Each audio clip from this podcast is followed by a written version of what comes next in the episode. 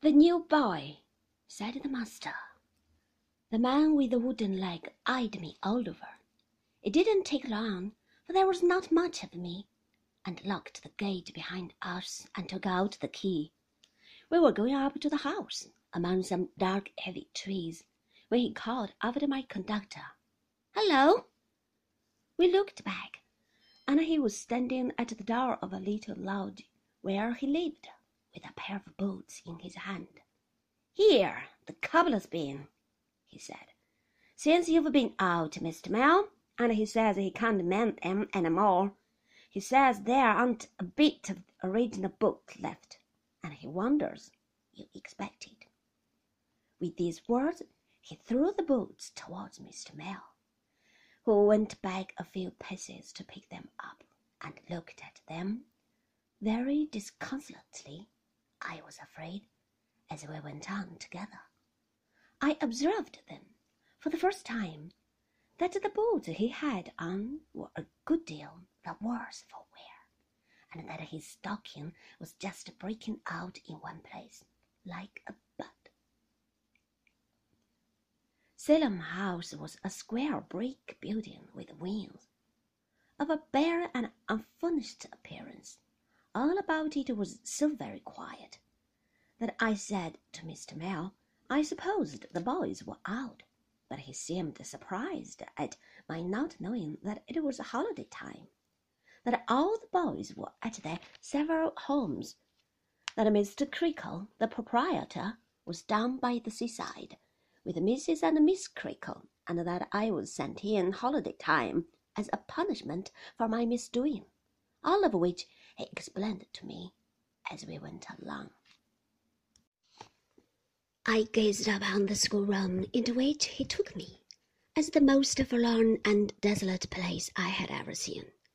I see it now, a long room with three long rows of desks and six of forms, and bristling around with pegs for hats and slates. Scraps of old copybooks and exercises litter the dirty floor.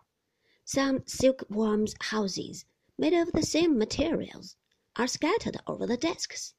Two miserable little white mice, left behind by their owner, are running up and down in a fusty castle made of pasteboard and wire, looking in all the corners with their red eyes for anything to eat.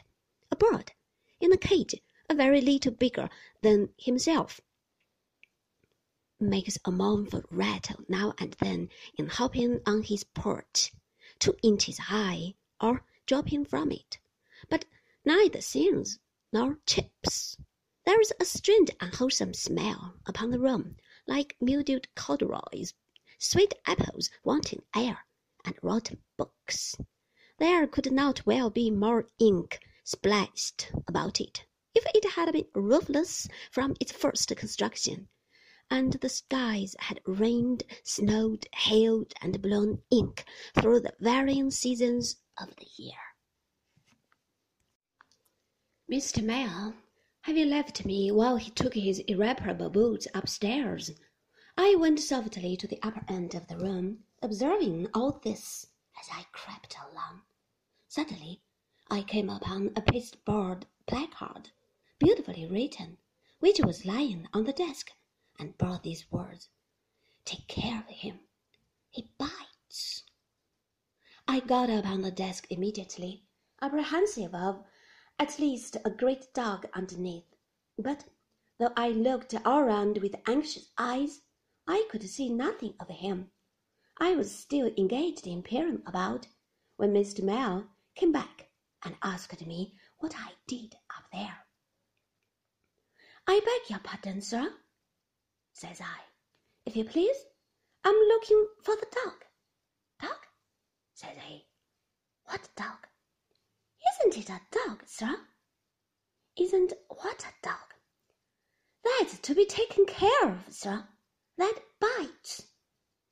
No, Copperfield, says he gravely. That's not a dog. That's a boy.